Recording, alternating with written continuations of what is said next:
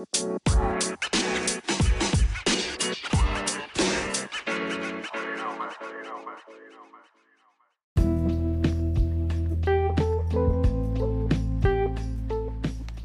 んにちは。マーブラジオのお時間です。マーブラジオは大阪より発信中。パーソナリティは私、シュンがお届けしてまいります。というわけで、明けましておめでとうございます。2021年、えー初のマーブラジオとなります。今回は第29回。えー新年一発目の、えーマーブラジオはですね、えーアパレルブランドのストーンアイランドについてご紹介していきたいと思います。まあ、えー年末年始結構ね、緊急事態宣言も出たりとかして結構ですね、家にいた、えーおうち時間がまた増えてる方も多いとは思うんですけれども、まあなんだかんだで初売りがあったりだとか、セールやってるだったりだとか、やっぱ耳にしたりしてね、結構買い物とかも、えーされた方いらっしゃると思うんですが、今回はですね、そんな僕が年末年始に結構、えー足しげくというか、なんかピンと、えー来たブランド、ストーンアイランドについてご紹介していきたいと思います。まあ本当に、えー2021年もですね、えーマーブラジオ元気に、えーやっていきたいと思っておりますので、ぜひぜひ、えー応援よろしくお願いいたします。マーブラジオは YouTube、Spotify、アンカーなどで配信されております。YouTube で聞かれている方に関しては、えーこの動画のグッドボタン、えーチャンネル登録のボタンを押していただいて、えーぜひぜひですね、えーサブスクライブ登録していただくことによって、えー毎週見やすいように、えーご設定をお願いいたします。Spotify で、えー聞かれている方に関しては、えーチャンネルの、えーフォローボタンを押していただいて、毎週、えーこのプロジェクトをですね、えー回を追うごとに、えー勝手にね、あの、ホーム画面に、えー Spotify のホーム画面に出てくるようになりますので、ぜひぜひ、えーそちらの方でご視聴お願いいたします。アンカーは、えー編集前の、えーものが上がってきますので、えーそちら、えー生の声を聞きたい、えー生の声を聞きたいとか、まあ、ディレクターズ、こう、カットされてないものを聞きたいという方に関しては、アンカーなどで聞かれて、えー聞くっていうのも、えー一つ方法としてはありますので、ぜひぜひ、そちらの方でも、えーご視聴いただければなと思います。というわけで、新年最初のマーブラジオ、えー第29回は、アパレルブランドのストーンアイランドについてご紹介してまいります。第29回マーブラジオの今回は、ストーンアイランドについてご紹介してまいります。ストーンアイランド、えーイタリアの、えーアパレルブランドになりますけれども、えー最近ですね、あの、えーダウンで有名な、えーモンクレールに、えー買収もされたりして、えーモンクレールの完全子会社として、えー今、注目というか、まあ、もともと結構老舗ブランドでもありますけれども、えー昨年末に、えーモンクレールに買収されたりとかもして結構、えー話題を呼んだんですが、えー期限は1982年になります。なので、えー18年、21年だから、えー49年、50年ぐらいの、えー歴史のあるブランドになっていて、先ほども言った通り、イタリアで生まれたブランドになります。えー一番は、ガーメントダイというですね、えーこの服が完全に出来上がった後に、えー染色を行って、まあ、こう、統一感を出すっていう、えー手法があるんですけれども、えーそういった、えーがんえーその生地を染める手法っていうか、まあ、生地に対しての、えー加工手法がとっても、えー長けているというところで、えー人気を博したブランドになります。まあ、やっぱり、えーいろんなアイテム見ていても、結構あの、パッチがないと、えーこれストーンアイランドかなってわからないくらい、えーシンプルかつ結構こう、まとまりのある、えーアイテムが多いのが特徴で、まあ、ステッチで、えーアクセントを効かすという、えーまあ、ブランドとかとは対照的に、結構その、すべてをこう、いろんなものに溶け込ませるような、えーブランドに、えーアイテムが揃うブランドになってると思います。やっぱり、えーそういったブランドっていうところで、まあそういった、えー加工技術っていうのは、えどこから来ているかというとですね、えーミリタリーウェアなんですね。えー、まあ、もともとストーンアイランドは、えー、イタリア軍がですね、開いていたヴィンテージマーケットっていうのがインスピレーション源になってます。結構これが、えー、面白くて、結構そのミリタリーウェアの、まあ、カーゴパンツだったりだとか、MA1 だったりだとか、えー、そういったものの、えー、まあ、裁縫技術、えー、加工技術っていうのが、えー、ストーンアイランドの、えー、創業者でもあるマッシモ・オスティという人の目に留まってですね、まあ、これは、えー、結構こう一般に帰化していく、えー、ものになるんじゃないか。ファッションウェアとしても、えー、ミリタリーウェアがとっても、えー、根付いていくんじゃないかっていう、えー、狙いのもと、ストーンアイランドというブランドを、えー、立ち上げます。まあ、もともとは、えー、まあそういったミリタリーウェアに着想を得たブランドっていうことなんですけれども、まあなんでストーンアイランドかっていう、そのブランド名えー、まあ、ミリタリーウェアとストーンアイランドっていう、その、なんて言うんだろうな、名前が、えー、結構僕の中では、なんだろう、結びつかないっていう結構思いがあったんですけれども、えー、なんでストーンアイランドっていうブランド名になったかと言いますとですね、えー、まあその、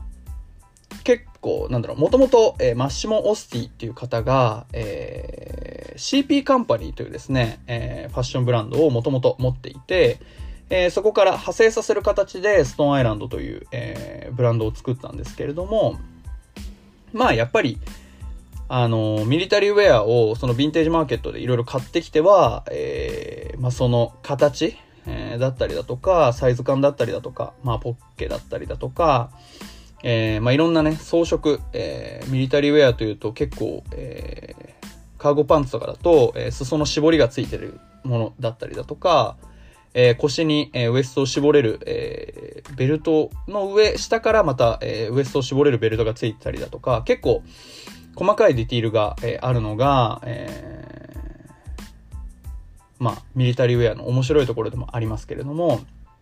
まあそういった、えものを徹底的にリサーチしていたそうなんですね。で、やっぱり、まあその同じ、えー、マテリアルを使使って、えー、作るミリタリーウェアではなくて、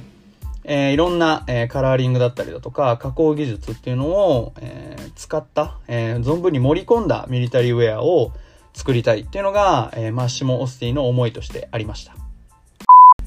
じゃあなんでストーンアイランドなんじゃいっていうところで、えー、もうちょっとブランドの起源について、その名前の起源について話していきたいと思うんですけれども、えー、きっかけは、えー、先ほども言った通り、そのマテリアルにこだわった結果、まあ、いろんな、えー、服を作るまあもともとそのなんだろう血の生地だったりだとか、えー、そういったものもあったそうなんですけれどもその中にまあこれで服を作れるか作れないかわかんないけどっていう結構そのもともとは服を作るための素材ではないものを結構、えー、マテリアルとして取り揃えていたそうです。その中に、えー、トラック用のホロの素材が、えー、入っていたそうなんですね。これどういったものかっていうと、えー、結構えー、日本でも目にしますけれども、あのー、よく、なんだろうな、土砂とかを運ぶトラックの、えー、に、荷台の上に、あの、なんかこう、シートみたいなのがかかってると思うんですけど、えー、僕が想像、まあ、その記事を見たことはないのでちょっとわからないんですけれども、僕が想像してるのはそういった生地。あれ結構多分重くて、すごいゴワゴワしてて、あれをジャケットとかに使うっていうのはなかなか難しいことだと思うんですけれども、まあそういった素材もね、えー、ストーンアイランドを立ち上げるにあたって、えー、そういった素材、マテリアルも取り揃えていたそうで、まあこれをどうやって、えー、服として、えー、使うんだろうってなった時に、えー、それをですね、ストーンウォッシュという、えー、まあ、デニムとかに使われる、えー、ウォッシュ加工を施すことによって、まあ、柔らかくて、えー、着やすい、そしてジャケットとしても、えー、取り回しの効く、えー、素材として、えー、変化させることができたのがきっかけで、そこが、えー、ストーンウォッシュっていう、えー、まずストーンアイランドのストーンの部分の名前の語源になります。で、えー、まあそういった、えー、もともとゴワゴワして重くてっていう、えー、いう素材に、えー、ストーンウォッシュっていう、えー、加工をね、施すことによって、ジャケットとしてはとても取り回しの効くものを作ったと。いうところで、えー、まあもともと、その、ストーンアイランド自体が、えー、海に対して結構思い入れのあるブランドで、結構防水加工がされてたりだとか、えー、マリンジャケットっぽいものが結構あったりだとかする中で、そういった、えー、ゴワゴワした生地にストーンウォッシュをかけることによって柔らかくなるけど、こう見た目は結構なんだろう、腐食した、海のな、海のこう海辺で、こうちょっと腐食した腐ってるような生地感の、えー、ものだっていうところがあって、その海際に、えー、ある素材っていう感じで、まあそれをそういった素材が集まる場所っていうことで、アイランド、島っていうことで、ストーンアイランドっていうブランド名になったと言われているそうです。まあそういった、えー、海だったりだとか、ミリタリーだっただったりだとか、いろんな、えー、エッセンスが取り込まれてるのがストーンアイランドの特徴で、まあそれに加えて、そういった、えー、本来服には使われないような生地っていうのも、えー、加工技術だったりだとか、染色技術があることによって、えー、服、一着の服として、えー、成立させてきたっていうのが、ストーンアイランドの、えー、歴史であり、魅力であると言えると思います。まあ、そして、ストーンアイランドといえば、なんといっても、えー、このタグになると思います。えー、セーターだったらこのえー、腕についていたりだとか、ジャケットだったら真ん中だったり、え、ジャケットもひ、え、腕についてることが多いですけれども、まあなんといってもこの、えタグがストーンアイランドとして有名だと思うんですけれども、えまあこのタグに関しては、えやっぱりミリタリーウェアを、えインスピレーション源にしてるっていうこともあって、えまあ、軍のね、勲章をイメージしてるそうなんですね。あのよくえー、戦争映画とかで、えー、主人公が、えー、なんか戦地から帰ってきて、こう、勲章を与えられてるっていうシーンあると思うんですけど、ああいったバッジをね、イメージしたものだそうで、まあ本当にこのストーンアイランドといえば、えー、このパッチ、えー、が、えー、あることで ストーンアイランドだなっていう風に認識されると言っても過言じゃないくらい、えー、今では、えー、ブランドの象徴になってますよね。まあ、こういったものも、えー、ミリタリーの、えー、まあ、そういった軍物からインスピレーションを受けていて、まあ、そういった勲章のようなもので、えー、施す、えー、まあ、この星のマーク、ちょっと見づらいんですけども、この星のマーク、コンパスのようなものがですね、えー、描かれてますけれども、まあ、このコンパスも、えー、ミリタリー、えー、の意味合いも込められているのに加えて、海、えー、海のこう海上とか、えー、で結構その東西南北が分かんなくなる、えー、ものだと思うんですけれども、えー、そういった場所でもま、えー、っすぐ突き進めるっていう、えー、ものま、っすぐ突き進めるようにっていう意味合いで、えー、コンパスストーンアイランドっていうこの周りに、えー、ストーンアイランドって書いてありますけれどもその真ん中にドスンと、えー、コンパスが、え、描かれているということになっているそうです。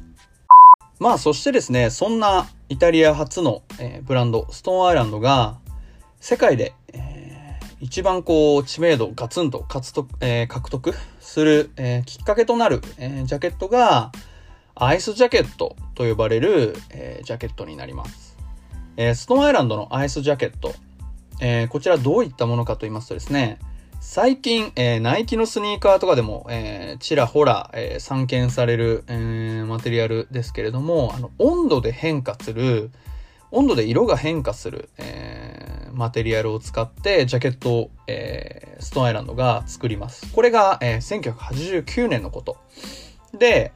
まあ、このジャケットがですね、当時、えー、イタリアのみならず、えー、ヨーロッパをはじめとした、えー、世界で、えとっても、え人気というか、え話題を呼んだそうで、まあ、やはり、えそういった素材加工だったりだとか、ガーメントの、ガーメント台とかですね、えそういった、え生地に対する、え加工技術がとっても長けていたので、まあ、その当時、まあ、1989年、今で、えナイキがその色で、え温度でね、色が変化するスニーカーとかって今でこそ、えー、あってもおかしくないなっていう話ですけれども、え、当時1989年のことで、えー、そういった、えー、アイスジャケットと呼ばれるですね、寒いところに行けば、え、明るくなったり、明るいところに行ければ、えー、黒くなったりっていう、えー、その温度によって色が変化するっていう、えー、ジャケットを作り出したことによって、まあやはり1989年ですから、えー、当時、えー、そのファッション業界の中でも、えー、まあ異質であり、えー、先端を行く、えー、存在として一気に、えー、ブランドとしての知名度を上げます。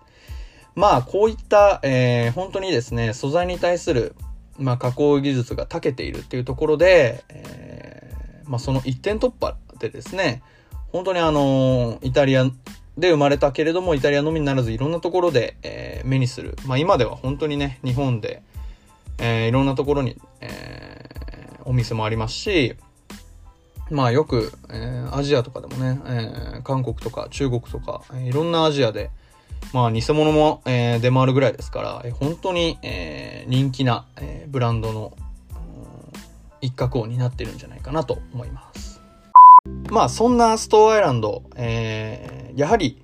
そういったですね、え、温度で色が変わる素材だったりだとか、え、反射素材だったりだとか、撥水素材、まあ、そういったいろんな、えー、当時、あまり、なんて言うんだろうな。あまりそのなかった、えー素材だったり加工技術っていうのを、えー、博していたことからやはり今でもですね、え、アーカイブとして、えー、残っているものがたくさんあって、まあ、そういったものを並べて、えー、展示、えー、本当にミュージアム美術館に、えー、並べられるぐらい、えー、もうもはや服としてではなく結構もうアートピースの一部として、えー、アーカイブも今では、えー、とても価値が出ているものになっていますし、まあ、そういったものを集めて本当に、えー、美術館で展示をやったりもしているので、まあ、とってもですね、えー、アートとしても最近では、えー、呼び声高いものになっているのがストーンアイランドの特徴になります。まあ、もともと、え、服のブランドではありますが、えー、まあ、そういった、えー、トラックのホロとかね、まあ、普通の、えー、服のブランドじゃ使わないような素材をたくさん使っていた、え、ブランドですので、えー、ミラノサローネと言われるですね、家具の見本市が、えー、あるんですけれども、イタリアにですね、ミラノです、ミラノですのであるんですけれども、まあそういったところでジャケットを展示したりだとか、まあ、本当にファッションのみならず様々な、えー、分野に、まあ、アートだったり、えー建築とか、えー、家具の、えー、分野にでもですね、えー、ひょっこり顔を出すくらいの、えー、お広い、えー、分野をカバーしているブランドがストアイランドになっているんですけれども、まあ数々の、えー、デザイナーを迎えた後ですね、今では、えー、8人のデザイナーを抱えていて、えー、その最年長が33歳ということで、だいぶ、えー、やっぱり若い人にも愛されるだけあるなと言われる、えー、思うんですけれども、えー、そのヘッドデザイナーを置かずに、その8人で、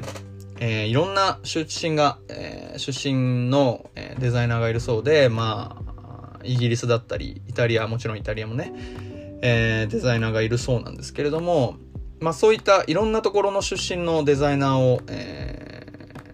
雇ってコレクションを、一つのコレクションを作り上げるという手法で、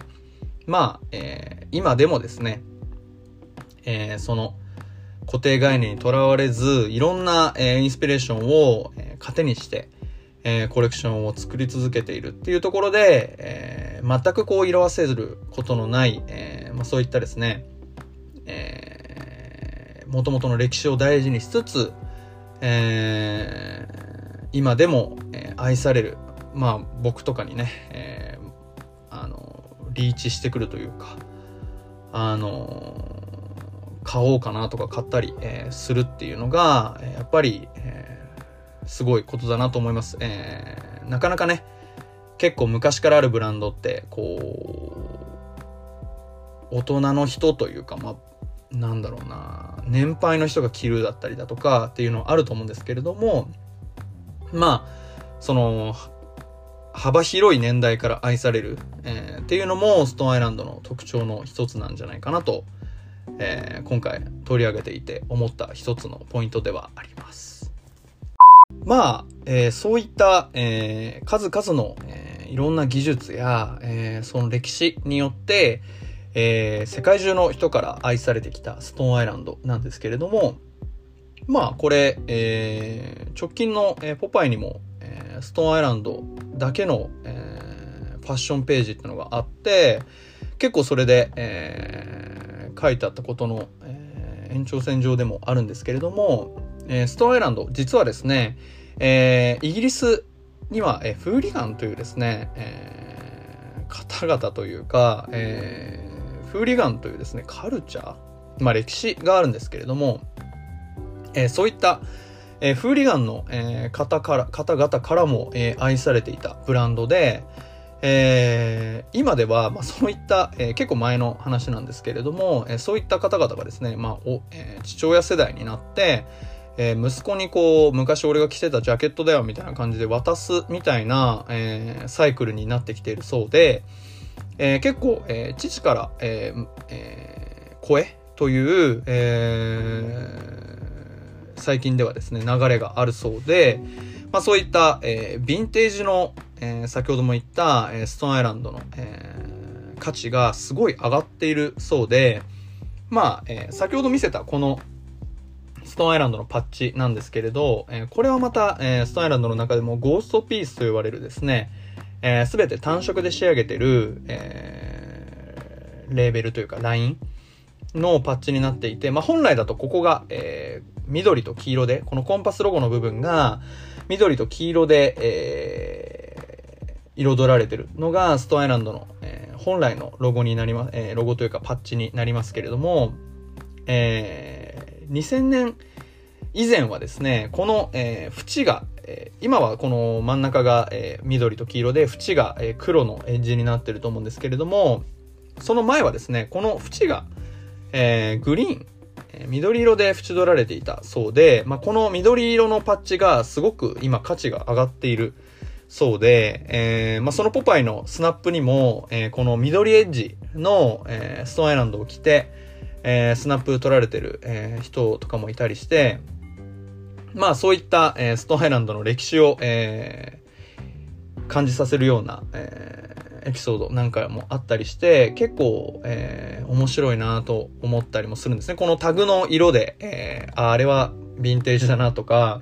えー、ゴーストピースだなとかっていうのが、えー、ちらっとわかるっていう、その、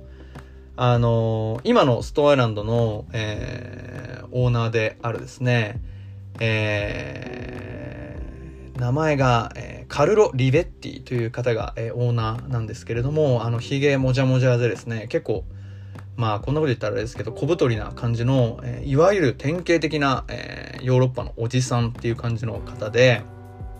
まあ、その方も、えー、昔、えー、日本向けの記事のインタビューに答えていた時に、えー、マストアイランドのパッチを、えー、見せびらかすことはしないけれど、えー、あれストーンアイランド、ストーンアイランドを愛してる人は、ストーンアイランド、あれ、ストーンアイランドだっていう、そのすれ違った人が、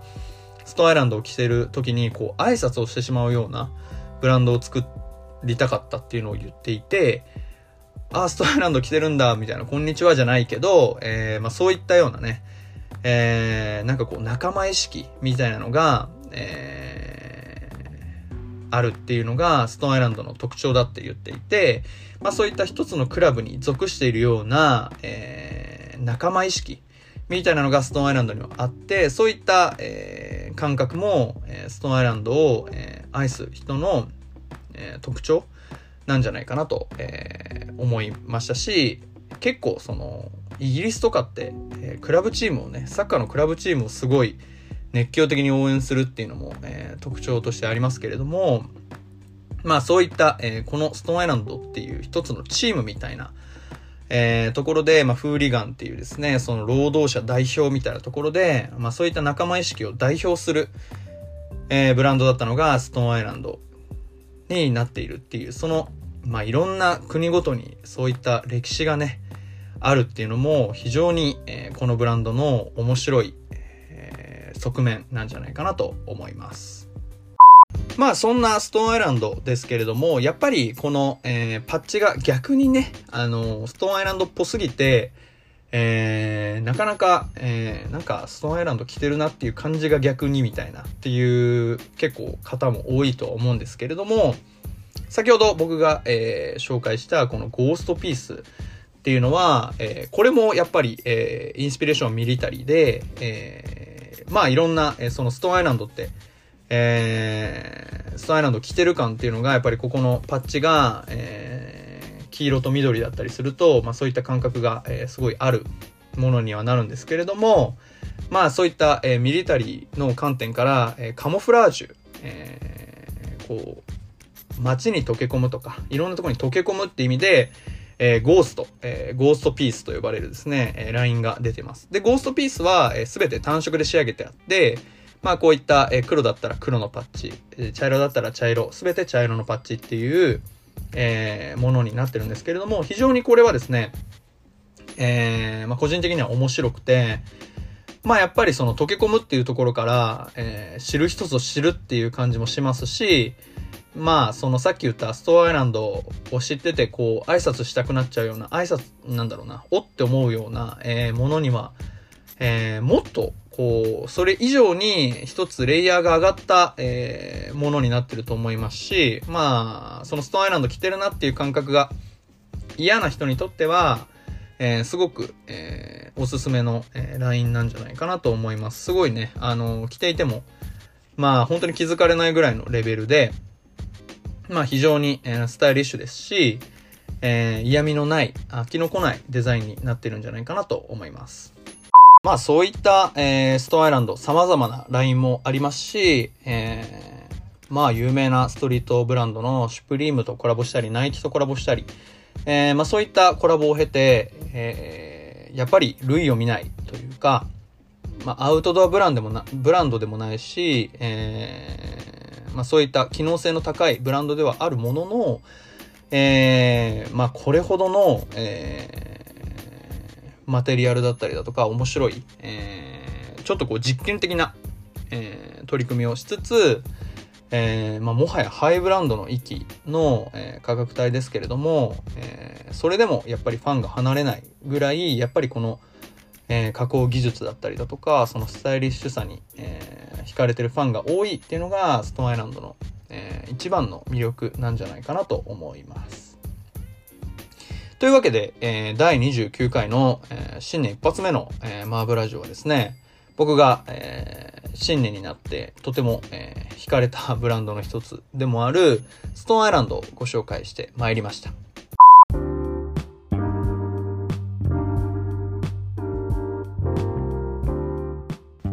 第29回のマーブラジオエンディングになります。改めて第29回のマーブラジオではアパレルブランドのストーンアイランドをご紹介してまいりました。いかがだったでしょうか？えー、まあ、このラジオを聞いてくださってる方であれば、えー、ストーンアイランド、えー、ご存知の方もとっても多いと思うんですが、改めて、まあ、あえてというか、改めてご紹介してみました。まあ本当にあのー、先ほども最後の方に言った通り、まあ安い服ではないし、とても高い、えー、ハイブランドの域にね、達するぐらいの、え、価格帯のブランドだとは思いますけれども、まあそれに裏付けされる歴史だったり、えー、技術だったりが、えー、たくさん盛り込まれているブランドでもあると思いますので、ぜひぜひ、えー、なんかね、結構あのー、パルコに入ってたりだとか、えー、デパートにも入ってたり、結構いろんなところに実はあるブランドですので、まああのー、この新年のね、セールっていうこの機会に、えー、ぜひ手に取って試着とかね、してみて、えー、結構僕は、あの、もともと知ってはいたけど、なんか、